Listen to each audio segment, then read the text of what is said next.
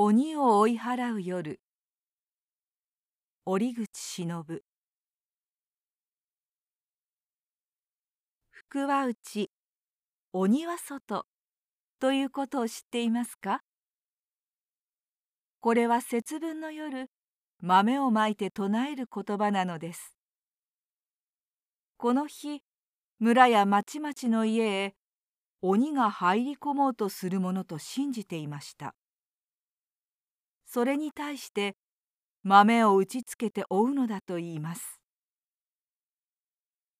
今年はそれがちょうど2月4日にあたるのです。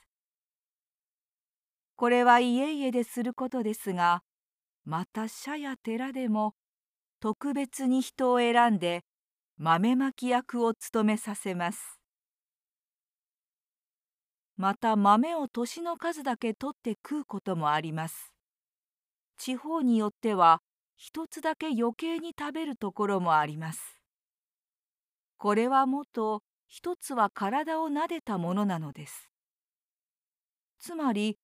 体についた災いをそれに移すつもりだったのです。角には前もって柊の小枝を刺しておきそれにイワシの頭昔はボラの子の稲の頭を突き刺して出しておいたものです。節分は冬が行き詰まって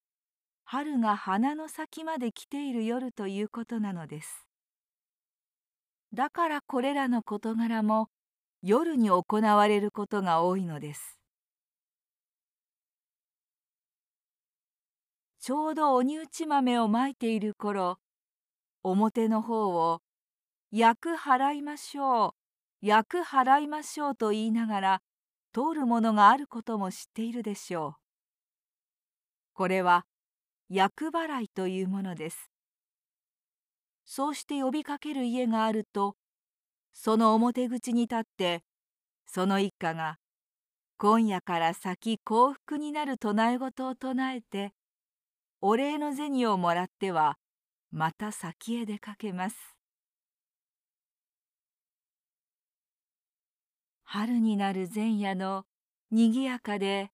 そうしてどこかにしんと静まった様子を想像してごらんなさい。暦を見ると立春という日が載ってありましょう。今年はそれが2月5日になります。冬が過ぎて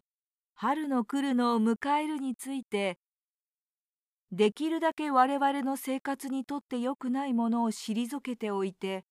輝かしい幸福を取り入れようとするのです。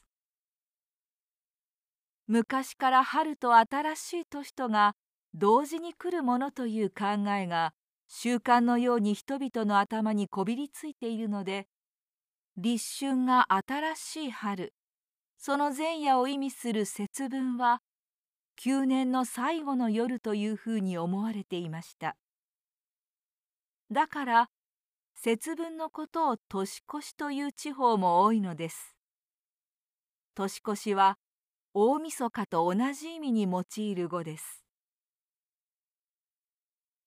久喜家という古い豪族の家では節分の夜不思議なことを行われるという噂がありました。ある時松浦伯爵の祖先の青山といった人が久喜泉の神高国という人に「あなたのお家では節分の夜には主人が暗闇の座敷に座っていると目に見えぬ鬼の客が出てきて座り込む。小石を水に入れて吸い物として務めるとそれをすする音がするというではありませんか」と問いますと「それは噂だけでそんなことはありません」ただ豆を打つ場合に鬼は打ち福は打ち富は打ちと唱えるその上普通にする柊とイワシとは